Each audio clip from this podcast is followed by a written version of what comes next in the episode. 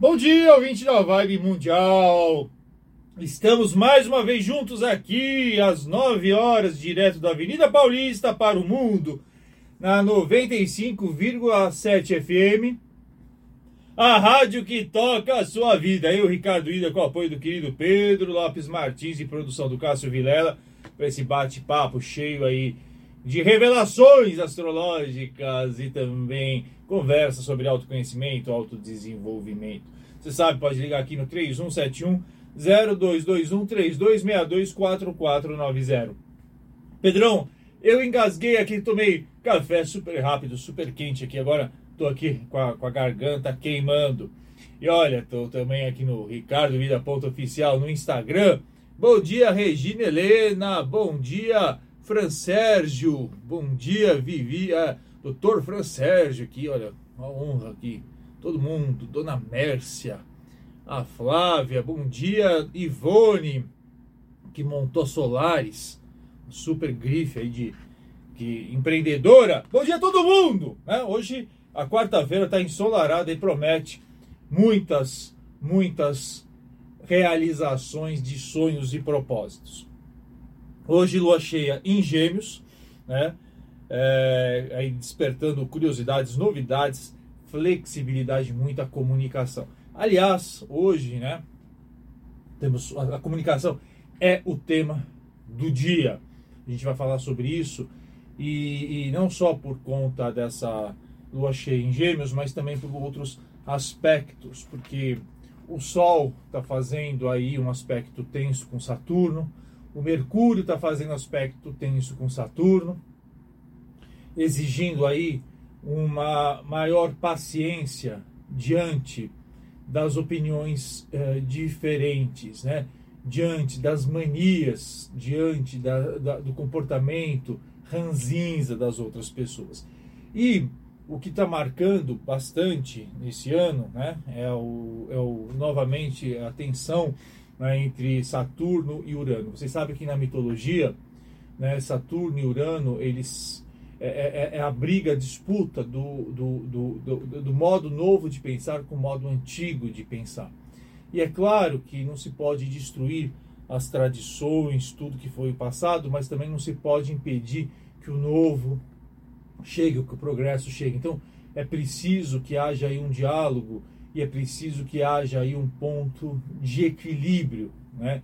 para que a, a, a sociedade, os grupos, o indivíduo possa seguir adiante. Eu não estou nem falando de política, estou falando de tudo na vida, né? da, da, da postura do indivíduo diante de, de, da sua caminhada, que muitas vezes se depara aí com valores, com experiências passadas e também com necessidades de descobrir novas potencialidades, a necessidade de eh, desenvolver novas habilidades e desbravar novos caminhos.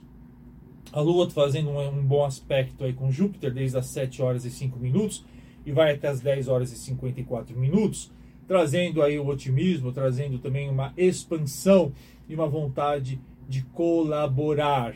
Aliás, para quem está fazendo algum projeto né, que exige aí desenvolvimento, crescimento, invista até as 10 horas e 54 minutos. Vou falar sobre comunicação não violenta, que é um assunto que seguirá muito em pauta nos próximos anos e que foi desenvolvida por um pensador, um filósofo chamado Marshall Rosenberg. Esse assunto, comunicação não violenta, não tem nada a ver, nada a ver com coisa que a gente fala riporonga, não tem nada a ver aí com, com, com é espiritualidade é, é, barata, né? Isso aí tem a ver realmente com uma nova proposta, inclusive utilizada nos meios de negócio e no meio jurídico. Né? Foi um assunto que eu tratei essa semana com a minha querida Vivi Ângelo, né? porque a, a comunicação não violenta é, são técnicas que foram desenvolvidas, né, foram organizadas por esse americano Marshall Rosenberg é, nas, uh, uh, nos Estados Unidos a partir de negociações é, é, desenvolvidas no campo diplomático, né? E negociações muito tensas. Então ele observou né, como, por exemplo, uh, o governo norte-americano ajudou a negociar pontos muito importantes na questão da Palestina, né, entre os israelenses e os palestinos.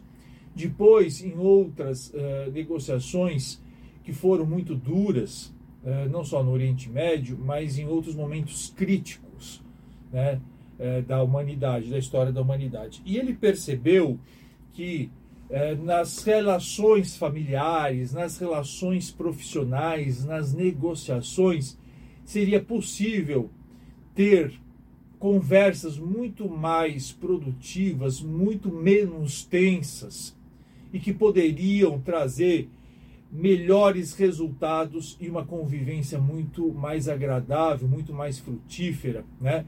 E salvar né, todo tipo de relação, salvar casamentos, salvar relações entre pais e filhos, salvar amizades, garantir maior produtividade dentro das empresas. A primeira questão a ser dita na comunicação não violenta é que nós precisamos saber ouvir e nós não sabemos ouvir. Nós não sabemos ouvir, né? O ser humano não sabe ouvir. Tem aquele ditado que a gente tem duas orelhas, uma boca, você está cansado de repetir isso, mas ainda assim você não sabe ouvir. Você acha que sabe ouvir, mesmo estando calado, calada, você não ouve, porque você pode estar em silêncio, mas estar em silêncio não significa ouvir. Eu convivo com pessoas desde criança que vivem é, em silêncio, mas nem todas, nem todas são boas ouvintes. Por exemplo, eu tenho uma mãe que é muito boa ouvinte. Ela é muito boa ouvinte. Ela é aquela acho que é uma, uma, capacidade aí desenvolvida em outras encarnações. Mas eu tenho outras pessoas que não, estão sempre em silêncio, mas não têm capacidade de, ouvir, porque a cabeça não para. E aí, é, o que, que é uma pessoa que é boa ouvinte? Ela para, ela está no eixo, né?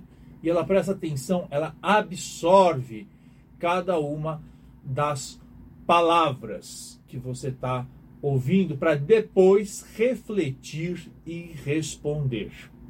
Uma pessoa que não ouve é aquela que ela falou, você falou a primeira palavra e ela já está construindo uma resposta já pronta para te rebater. E você faz isso todo o tempo. Então, mal você, você já tem uma predisposição a defender a sua opinião sem realmente ouvir o que o outro tem a dizer. Isso, por exemplo, tem acontecido né, é, muito frequentemente nos últimos tempos seja em questões religiosas, seja em questões políticas. Você já assumiu uma posição, você já assumiu eh, posturas, ideias preconceituosas, e preconceituosa significa que é pré-conceitos, você já tem conceitos pré-determinados, e você nem se dá a possibilidade realmente de querer ouvir o outro lado. Por que, que a pessoa defende tal posição? Né? Porque as pessoas têm experiências diferentes, as pessoas têm pontos de vistas diferentes. Você não precisa ter medo de ter que mudar de opinião, até porque você pode nem mudar realmente de opinião, mas você vai aprender a respeitar o ponto de vista da outra pessoa. Mas é, é a capacidade de ouvir, ela é isso, você estar desarmado, né? Para ouvir e depois refletir e depois até fazer perguntas. Não, mas será que realmente o que é, esse ponto que você está colocando é assim mesmo? E aí, quando você é um bom ouvinte e sabe fazer uma boa pergunta, você consegue, inclusive, até ajudar o outro a repensar a posição dele. Né? A, a, o bom diálogo, e a gente aprende isso na academia, né, na, na universidade, quando a gente vai fazer um mestrado um doutorado, a primeira coisa que você chega para você sabe que fazer uma, um mestrado, um doutorado é diferente de fazer faculdade, né? Quando a faculdade você entra lá, né, você, sabe, você não sabe nada da, de uma profissão, né? Você não sabe nada de administração, você não sabe nada de direito, você não sabe nada de educação física, você não sabe nada de medicina. E aí você vai lá para aprender, né? Aprender tudo sobre aquela determinada profissão. Então você passa lá 4, 5 anos, né? Aí o povo que fica na, na cerveja, no churrasco, de repente fica até 10 anos, sei lá. Mas você fica lá para observar, você lê, você, você ouvir, até discutir. E quando muito você faz lá, você faz os exames e até entrega uma monografia, né, o famoso TCC, trabalho de conclusão de curso, ponto. Aí você vai, faz lá a sua, joga, recebe a sua, a sua o seu trabalho, a sua, o seu diploma, joga lá a sua beca, lá o seu aquele chapéuzinho que esqueci o nome, pô. Só que quando a gente entra no mestrado, por exemplo, a gente tem que aprender a produzir conhecimento, não só a receber. Então você vai tem que defender lá uma dissertação, uma ideia. Então você já começa, depois do mestrado, uma no, no doutorado, uma tese. Então você começa a produzir uma ideia. E aí a primeira coisa que você tem que fazer é saber, você vai desenvolver uma ideia, sei lá, por que, que é que as formigas é, são é, é, de uma determinada área, elas têm um determinado comportamento. E aí você precisa, né? E você vai ser toda hora confrontado para defender, para ver se aquela ideia realmente ela se sustenta. Então você precisa ter humildade de toda hora, né, receber críticas do seu orientador ou de outros, de outros colegas e de outros professores e de todo mundo, fazer pesquisa para você realmente ver se aquilo não tem falhas. Né? Você não pode assumir uma posição de que sabe tudo, porque depois, você realmente, na hora de defender lá junto a outras pessoas, você pode cair do cavalo. Então, quando você entra para ser um, um, mestrando, um doutorando, você precisa ter essa humildade de saber ouvir e estar tá disposto a pensar e defender suas ideias. Então, a comunicação não violenta no dia a dia, isso é com o marido, com esposa, com irmão, dentro do trabalho, você precisa ouvir e não ter medo de ter que defender e também não ter medo de ter que realmente mudar a sua crença se necessário. Porque você não está aqui para defender nenhuma crença, você está aqui para ser feliz, pô. Né? E de repente, aquilo que você está defendendo não está ajudando você a ser feliz. Quer ver um exemplo disso? Eu vi, estou horrorizado. Agora eu vou fazer. Já prepara o chinelo, Pedro. Já prepara o chinelo. Eu estou horrorizado que teve gente que tá. famílias que foram destruídas por conta de política. Gente que botou filho para fora de casa. filhos que não querem ver os pais por conta de política. Como é isso? Por causa de felicidade. Estão destruindo a felicidade da família. Destruindo encarnações por conta de posição política. Por conta de duas pessoas lá, de dois políticos que nem sabem que vocês existem. né? E aí, o que, que acontece? Por quê? Porque vocês não sabem sentar e ouvir o lado do outro. Porque vocês não aprenderam. Ó, isso aqui, comunicação violenta não é o tom de voz, tá? Isso agora, olha, vocês viram, isso aqui é, isso aqui é jogo de cena. Isso aí é diferente. Estou ensinando uma coisa diferente. Isso aqui é posição de comunicação quando a gente está diante de um palco, quando a gente está diante de uma, de uma, de uma TV, diante de um rádio.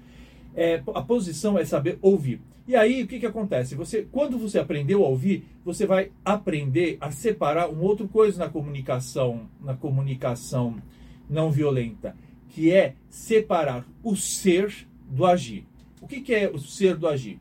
Quando uma pessoa faz algo, ela não necessariamente é algo. Então, assim, uma pessoa fez uma coisa errada.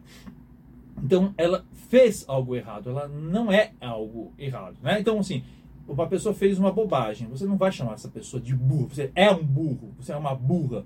Né? Isso não é uma comunicação é, agradável. Você tem que separar e dizer, olha, você fez isso, essa, essa situação ela está equivocada.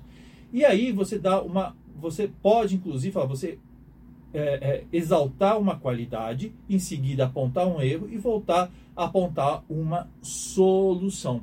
Isso é uma comunicação não violenta. Agora, quando você coloca quando você coloca, você é um burro, você é um, é um, é, é um, é um idiota, por conta disso, você cria, você está agredindo uma pessoa. O problema é que nós fomos criados desde criança a, a, a sermos agredidos diante de erros. E eu estava vendo isso, né? Eu tenho, eu tenho quatro cachorros, três cachorros agora, porque um, um, um, faleceu. E eu vejo que quanto que hoje, ainda hoje, tá? As pessoas educam crianças como se fossem cachorros e gato. Então, assim, é, através da, do sistema de recompensa e de punição. Igual cachorro, igual gato. As pessoas devem estar chocadas isso, mas acho que vocês nunca perceberam, né? Como a gente educa cachorro e gato, como é que a gente educa criança. E quando uma, o cachorro faz alguma coisa, a gente, isso, o cachorro abana o rabo, a gente passa a, cabe, a mão na cabeça, ai, como você é lindo, ai, isso aí. Né? Quando a criança faz uma coisa, como você é lindo, não sei o quê. Aí quando, quando o, o, a criança, o cachorro faz alguma coisa errada, você, você faz uma cara de bravo, você grita lá, você faz o cachorro, o cachorro fica, murcha a orelha e tal. E aí com a criança a mesma coisa. O problema é que às vezes você pode, você fala, em vez de falar para a criança, não, isso é errado, você fala, você é feio, você é feia. Em vez de falar, não pode, isso é errado. muitos pais, não estou dizendo todos os pais e mães, não falam para pai e mãe, olha, essa, essa situação aqui tá errada. Você fala e chama a criança de, de, de, feio, de feia. Pior ainda quando chama de burro e burro. Acabou. Aí você, você desgraçou, começou a desgraçar a vida do seu filho para toda a eternidade. Né? Depois reclama que o filho ou filha tem mau desempenho na escola, profissionalmente errado, porque você já começou a chamar ele de burro de burra desde criança. Em vez de falar, olha, essa situação tá errada. Outra, outra coisa da comunicação é, não violenta. Aprenda a dizer não. Ao contrário do que muitas pessoas acreditam, ao contrário do que muitas pessoas acreditam, dizer não é essencial para uma comunicação não violenta. Por quê? Primeiro, porque quando você, sabe, você diz não, você não violenta a si mesmo, a si mesma.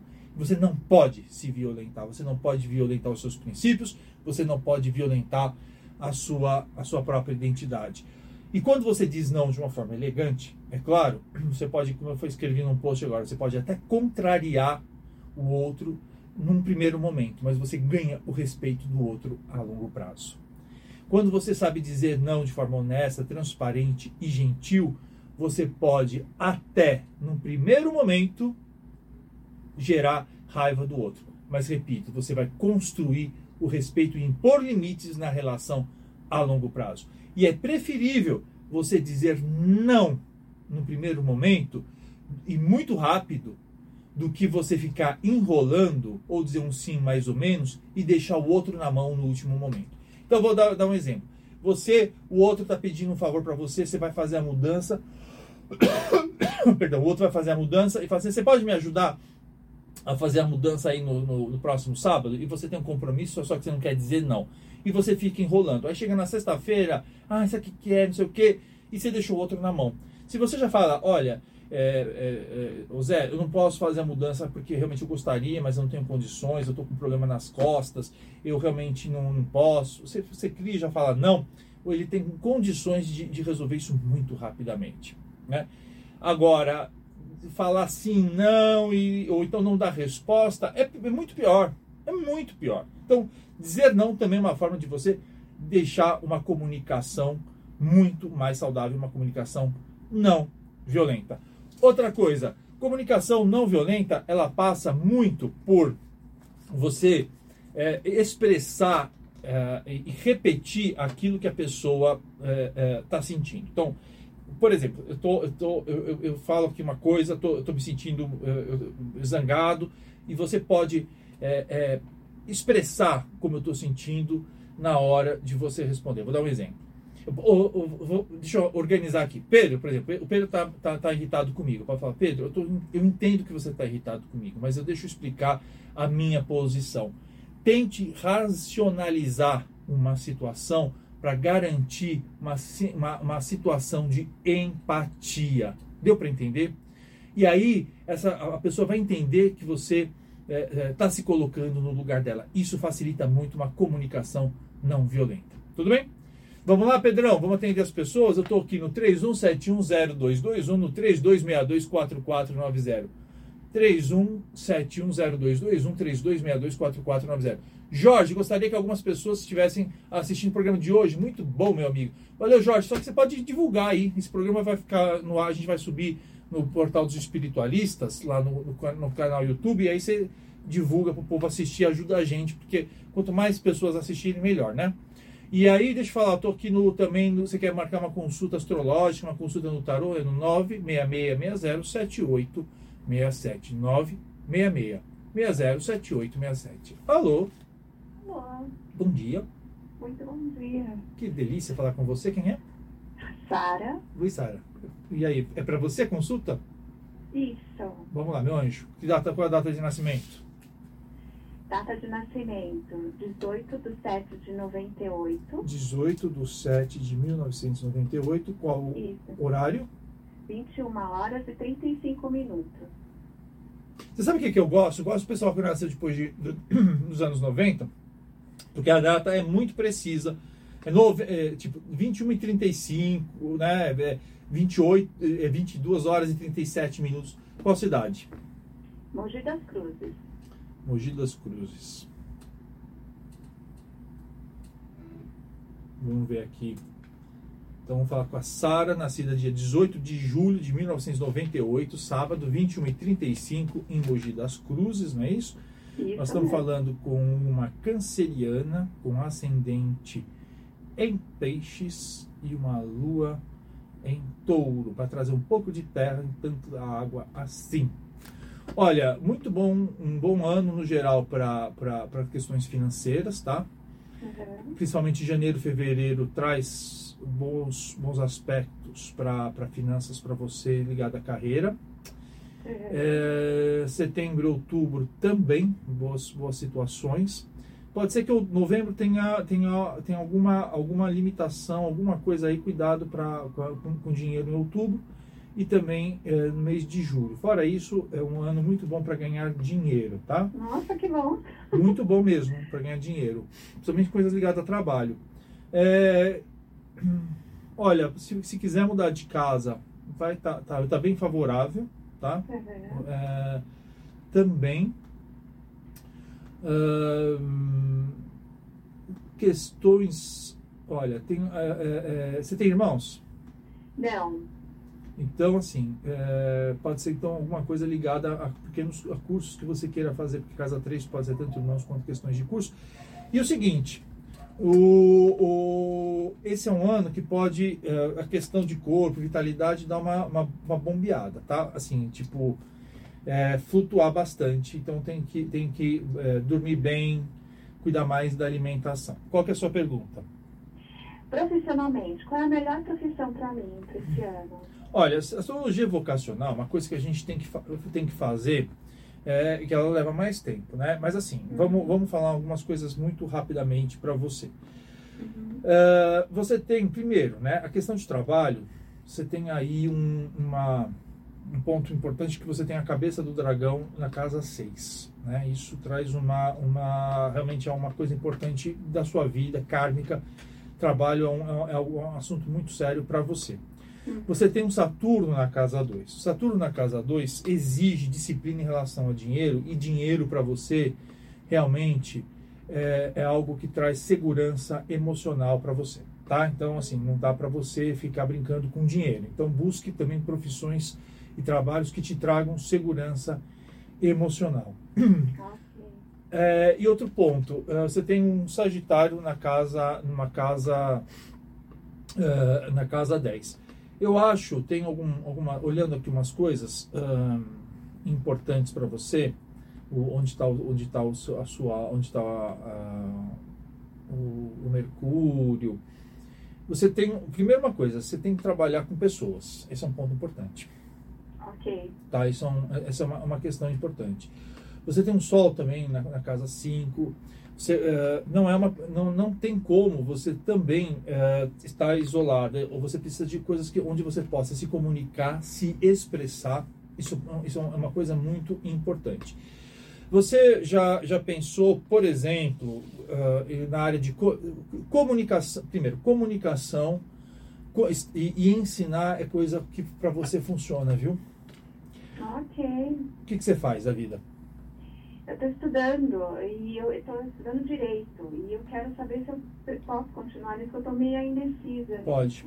Pode, porque pode. Você tem um Plutão também na casa 9. Você tem Sagitário na sua casa 10. Né? Sagitário é, tem a ver com direito. Siga com direito. Você pode, você, pode, você pode dar muito certo, inclusive sendo professora na área de direito, viu? Ah, que legal. Se eu, se eu, Então tá uma, uma orientação, se você gosta de estudar, faça depois um mestrado, um doutorado, siga, seja, você pode ser daquelas juristas, como meu querido amigo Guilherme de Souza Nucci, ser uma boa, uma pessoa que é, que é um grande é, é, desenvolver doutrinas no direito. Para você funciona bastante ser uma boa professora dentro dessa área. Ok, então muito obrigada, viu? Tá bom? Boa sorte, Sara. Obrigada, igualmente. Tchau. Tchau. Terminou, mas a gente volta a falar amanhã às 9 horas. E amanhã deixa eu falar uma coisa, Pedro. Amanhã, vocês não podem perder o programa de amanhã por uma coisa assim. Eu vou trazer a Elizabeth Nakata, que vai falar sobre astrologia cabalística. Eu duvido que você saiba o que é isso. A maior parte das pessoas nem imagina o que é astrologia cabalística. Ser uma entrevista maravilhosa.